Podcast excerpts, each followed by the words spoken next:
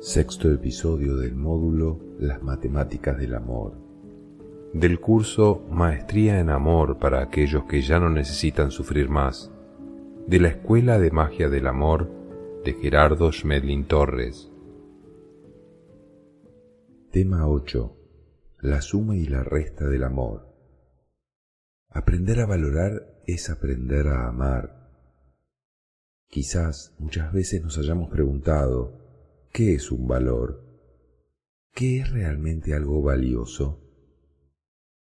Posiblemente no tengamos inmediatamente la respuesta, porque a lo largo de la historia se ha hablado y especulado mucho acerca de los valores, sin que hasta ahora los hombres se hayan puesto de acuerdo sobre lo que realmente es un valor.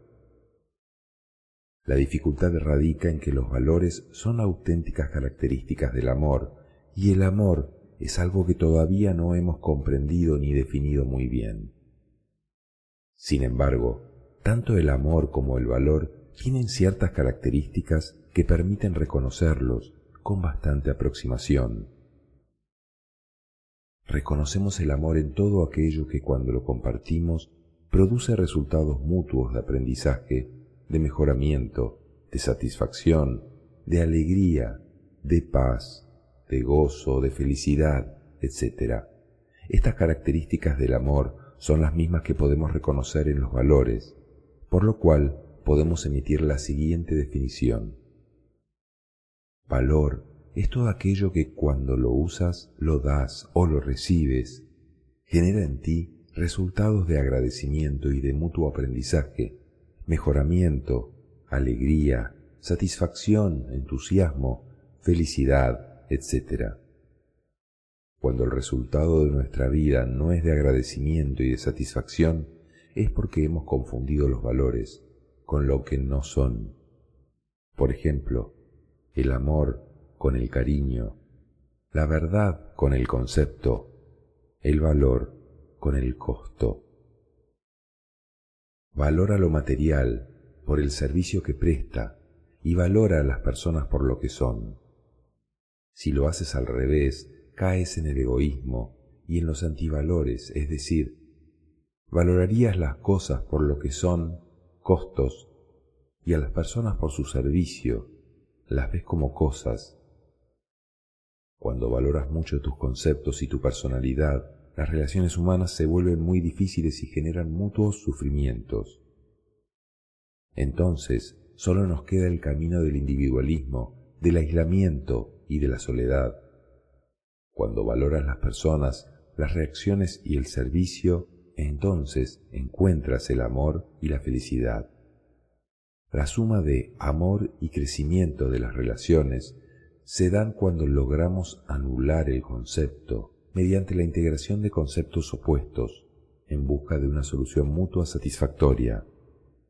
Entonces se da la carga neutra o propósito común que llamamos el punto de ley o punto de amor, siendo éste el límite del concepto.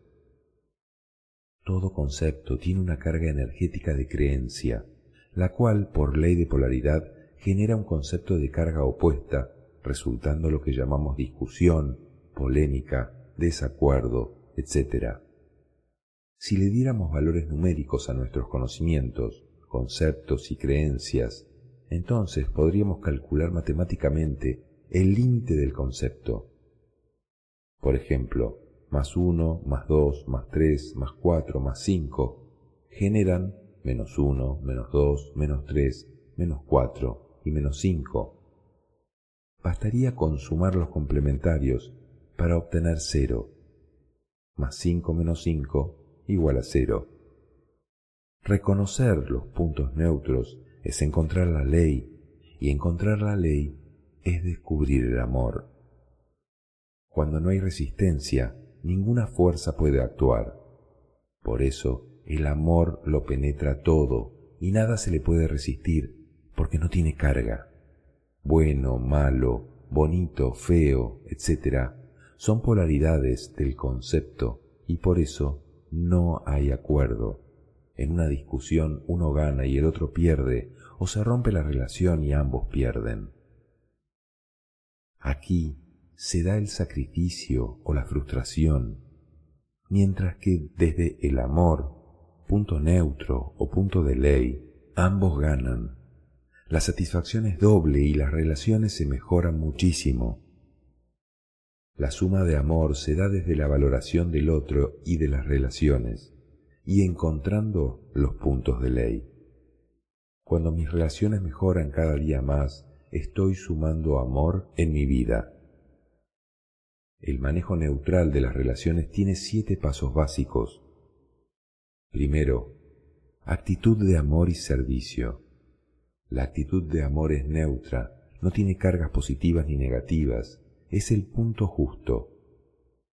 Servicio es darle a las personas la información que ellas necesitan para que, con su propio esfuerzo, puedan solucionar todos sus problemas.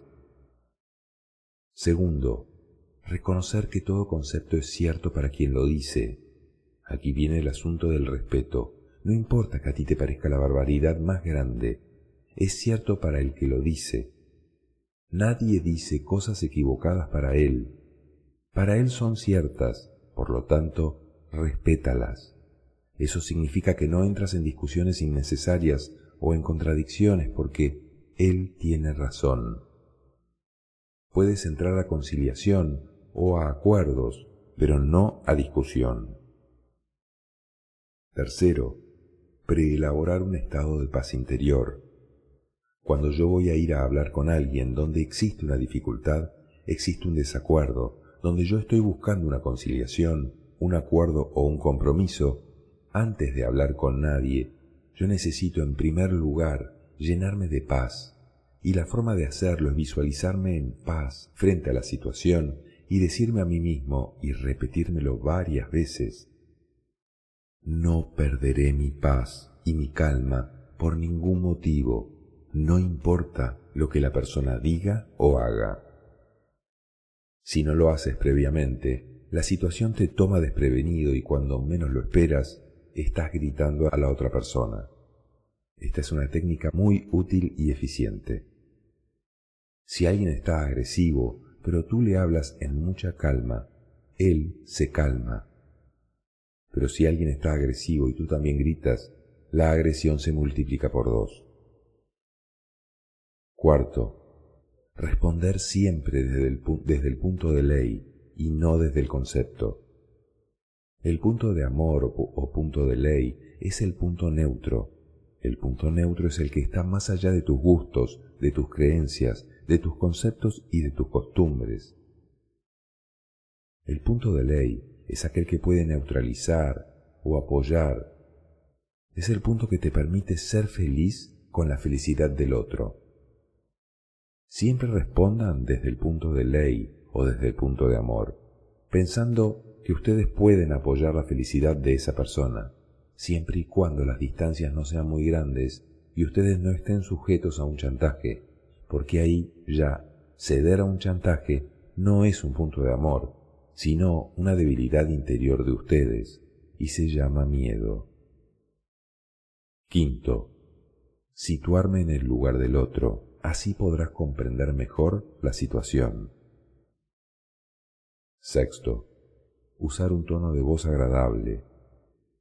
El tono de voz conecta directamente al instinto cuando es un tono agresivo. Cuando es un tono pacífico de amor, conecta con el corazón. Es una técnica. Ojo con el tono de voz porque puede despertar las resistencias más grandes. Séptimo, resaltar las cualidades del otro y el beneficio mutuo. Siempre, siempre haz eso. La resta de amor se da desde la valoración de mis conceptos. Por ello entro en discusiones frecuentes y en diferentes formas de agresión, defendiendo aquello en lo que yo creo y no en la verdad. Así deterioro mis relaciones, restando constantemente amor a mi vida y finalmente solo me queda la soledad y la tristeza.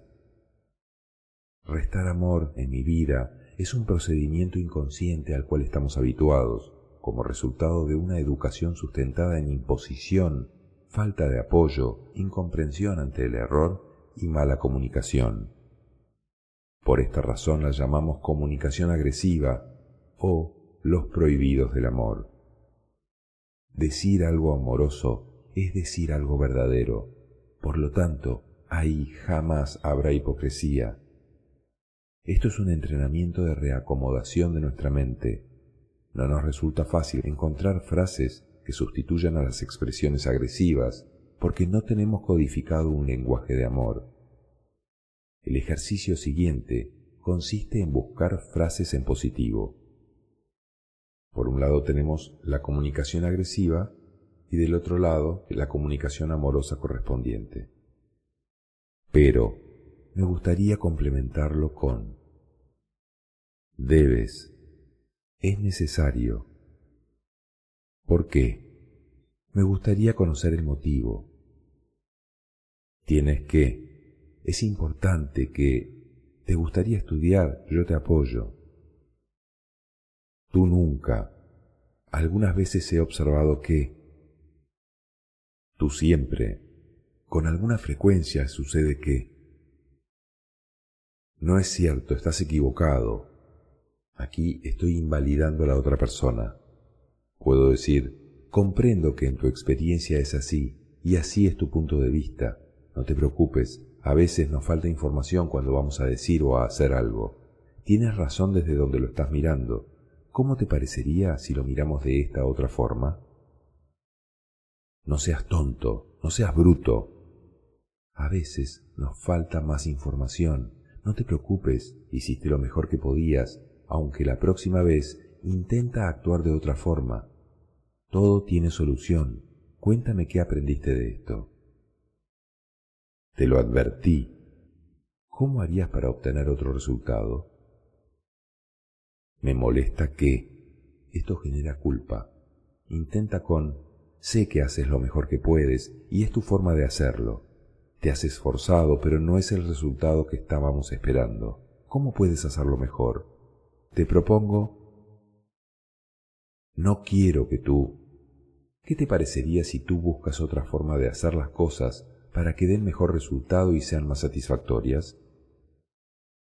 No me gusta que... Me sentiría feliz, sí. ¿Cómo podríamos mejorarlo? Me gustaría tal cosa. Me parece más conveniente o adecuado hacerlo de esta manera. No soporto cuando. Te agradecería mucho si me colaboras en esto. ¿Por qué me haces esto? Lo sucedido me parece muy importante para aprender a mejorar nuestra relación. Me gustaría saber la razón por la cual haces esto. ¿Por qué pones esa cara? Comprendo cómo te sientes. No te preocupes. Eso es problema tuyo. Estoy seguro de que puedes encontrar la solución. ¿Cómo pudiste ser tan... Yo sé que es tu forma de hacer las cosas. No hagas esto. ¿Te gustaría practicar otra forma de hacer las cosas para obtener más felicidad? Solo a ti se te ocurre. Sé que lo hiciste lo mejor, sé que lo hiciste lo mejor que podías. Te dije que no lo hicieras. La próxima vez sería maravilloso que contaras conmigo para que yo te pueda dar información adecuada. ¿Para qué te dieron una cabeza? déjame ayudarte, porque todo tiene solución. Los prohibidos del amor son frases anti-amor, frases egoístas y asesinas de las relaciones, y todas tienen algo en común. No hay valoración, son agresivas, no conceden al otro ninguna libertad ni ofrecen ningún apoyo. Por eso, deberíamos eliminarlas definitivamente de nuestro léxico si aspiramos a relacionarnos desde amor. Las herramientas que restan amor son el egoísmo, la agresión, la imposición, la sinceridad y la honestidad. Las herramientas que suman amor son la valoración, el respeto, la libertad, el asumir, el agradecer, el actuar con serenidad y el aceptar. ¿Les parece que sea un valor algo que ofende a alguien? Cuando yo me ofendo, ¿me ofendo por mis valores? No, me ofendo por mi ignorancia, no por mis valores. Cuando yo honestamente expreso exactamente lo que pienso de otra persona, ¿qué estoy haciendo? Estoy expresando mi ignorancia, porque exactamente lo que yo siento de otra persona es exactamente lo que mis limitaciones interpretan de ella. Al expresar honestamente mis limitaciones, lo que estoy expresando es mi ignorancia, y eso no es un valor. Lo que yo expreso con total sinceridad y honestidad son mis restricciones mentales, mis conceptos de ignorancia, y falta de respeto por los demás, mi no comprensión y mi no aceptación de lo que los demás hacen o son. A mí no me gusta lo que la persona hace, no me gusta cómo se viste, no me gusta cómo habla. ¿A quién no le está gustando? A mí. ¿Y por qué no me está gustando? Porque tengo conceptos restringidos mentalmente de no aceptar un comportamiento diferente al mío o una costumbre diferente a la mía. Por eso está el dicho que dice, ves la paja en el ojo ajeno y no ves la viga en el tuyo. O el dicho popular, el defecto que tú ves en otro es el que tú tienes. Valor es expresar todo aquello que tú ves en las personas que es valioso. Si una persona dice a todo el mundo exactamente lo que piensa y exactamente lo que siente, daña todas las relaciones. Y si una persona no dice lo que piensa y no dice lo que siente, entonces la llaman hipócrita y decimos que ese no es un valor y resulta que sí es un valor. Ejemplo, si ves a otra persona que te parece que lleva un vestido horroroso, para no ofender a la persona, le puedes decir, qué bonito peinado tienes hoy. Siempre hay algún valor en las personas. Si te pregunta cómo te parece su vestido, entonces tú le puedes decir, si tú te sientes bien con tu vestido, tu vestido es hermoso, y lo más importante son tus gustos y que tú te sientas bien, y no mis opiniones.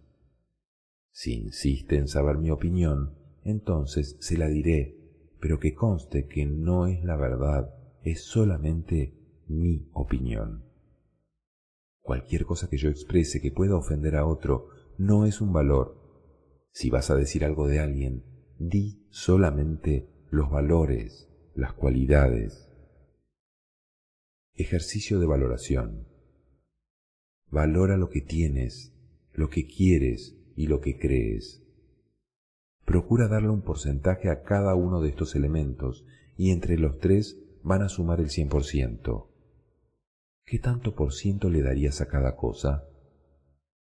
Lo que quieres es exactamente todo lo que no tienes, pero puede tener un valor para ti porque te gustaría conseguirlo. Lo que crees es todo lo que no has verificado como verdad, porque si no, no lo llamaríamos creencias, sino sabiduría, lo que sabes. Y lo que tienes, un cuerpo físico, relaciones, un trabajo, cosas materiales, casa, coche, ropa, libros, facultades y herramientas que me dio la divinidad, etc. Háganlo con sinceridad. Aquí vale la sinceridad porque es la sinceridad con uno mismo. Si tu mayor porcentaje está en lo que crees, serás una persona que valora mucho su rigidez mental, su ignorancia. Su sufrimiento será alto, su lealtad poca y no tendrá estabilidad. Si tu mayor porcentaje está en lo que quieres, serás una persona que daña las relaciones. Porque si valoras más lo que quieres que la relación que tienes, por ejemplo, no habrá lealtad y no habrá compromiso. Un maestro tendría un 100% en lo que tiene, un 0% en lo que cree y un 0% en lo que quiere. Porque el maestro no quiere nada, porque sabe que lo tiene todo. Cambia el estado mental y cambiará tu bienestar inmediatamente, pero no fuerces a los demás a cambiar. Si tú quieres que los demás cambien, estás en un proceso de deterioro de relaciones. Si tú valoras lo que tienes con los demás, entonces estás en un proceso de suma de amor. Entonces lo que crees y lo que quieres resta y lo que tienes suma. La suma de amor se da desde la valoración.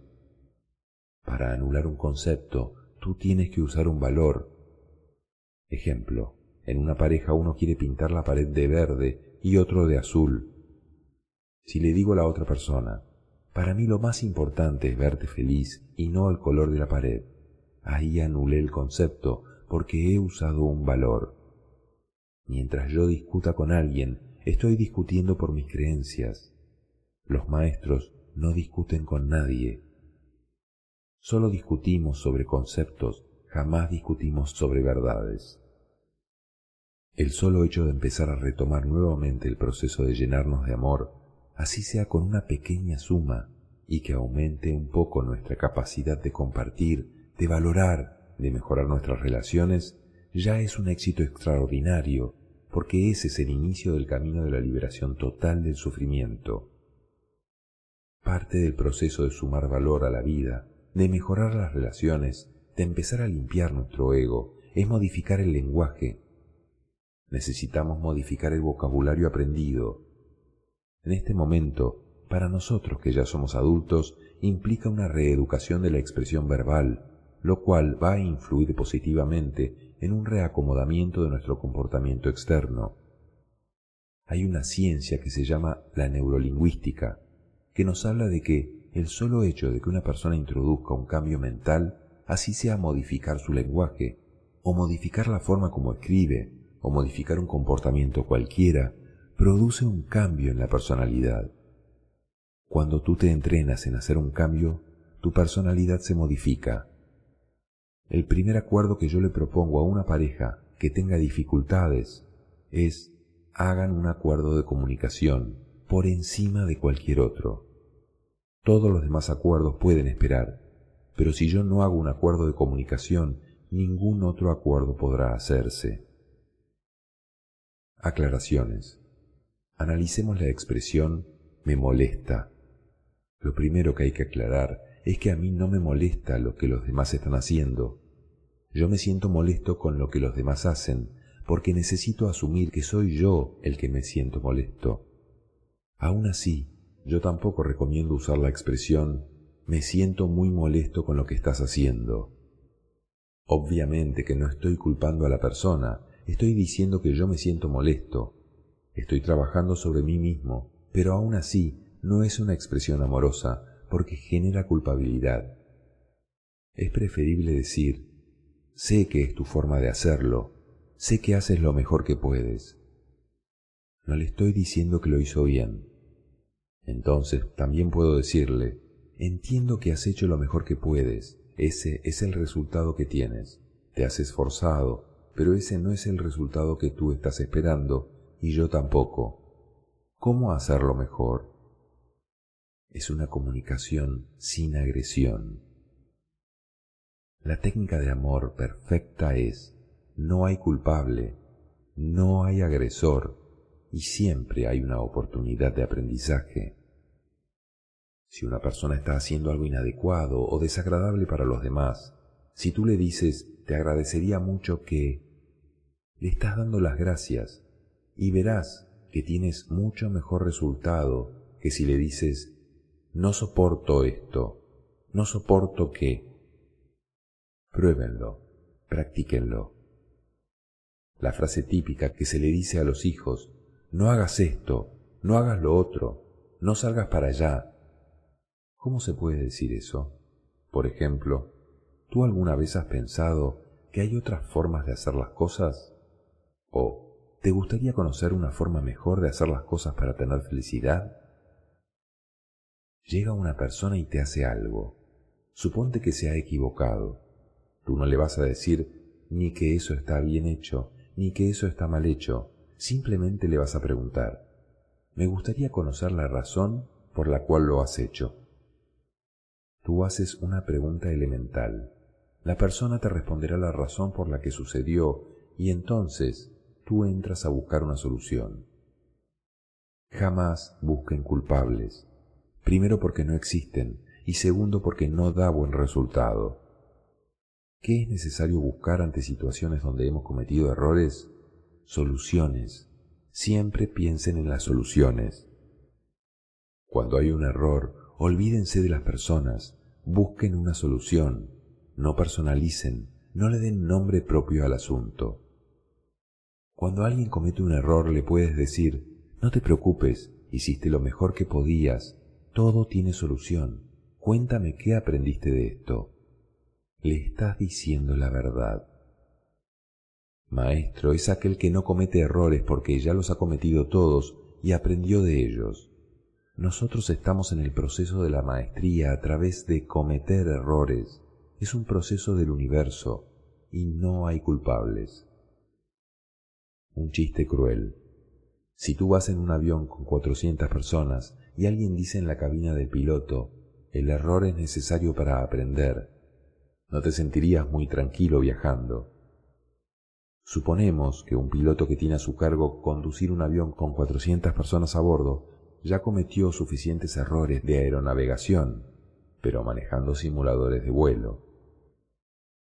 Olvídense del culpable.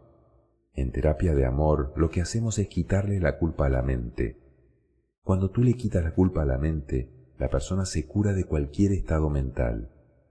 La mayoría de los estados mentales patológicos son sentimientos de culpa o de rencor, que es exactamente lo mismo, porque yo estoy culpando a alguien.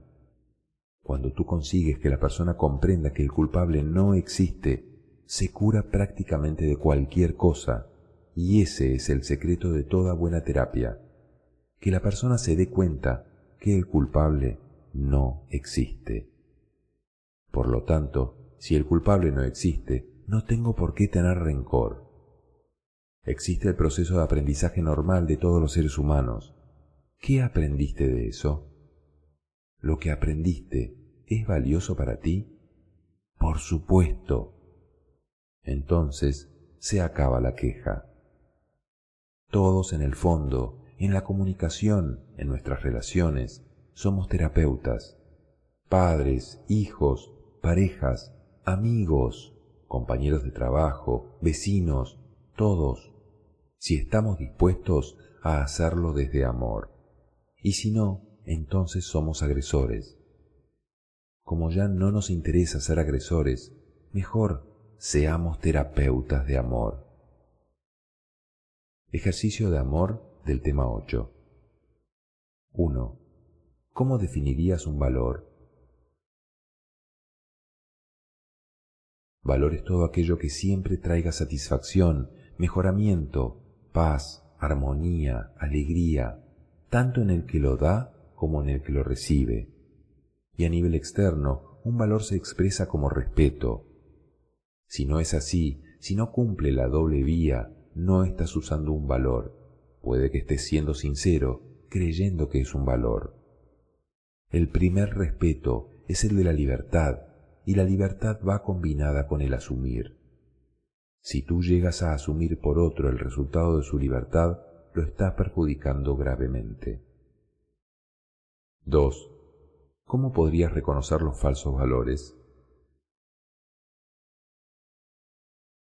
porque no traen satisfacción, no producen respeto. 3. ¿Qué es lo verdaderamente valioso que encuentras en tu vida? Todo lo que la vida nos da es valioso. El cuerpo físico, las experiencias, las relaciones, un trabajo, una casa, los alimentos de cada día. Para eso necesitamos autovaloración, el día que yo disfrute de la aprobación y de la crítica, me estaré valorando. El valor está en mí y no en lo que digan los demás. 4. ¿Cómo puedes anular un concepto? Dándole la razón al que te lo expresa y así no tiene con qué pelear. Esta es una comunicación de amor. Si alguien comete un error, siempre le podemos decir que la próxima vez lo hará mejor. Una comunicación amorosa no deberá llevar ni agresión, ni prohibición, ni imposición, ni invalidación, ni interferir con el destino o la experiencia de los demás. Tampoco le debe hacerse sentir culpable al otro. 5. ¿Cómo puedes encontrar los puntos de ley en tus relaciones? Valorando tus relaciones por encima de tus conceptos o comportamientos aprendidos. Lo que nos une es un punto de ley, un propósito común. Los propósitos individuales, mis gustos, mis creencias, mis conceptos, nos separan. 6. ¿Cuáles son los elementos que pueden restarle amor a tu vida? Juzgar, invalidar, criticar, agredir. 7 ¿cómo harías para sumarle amor a tu vida? Expresando mis valores.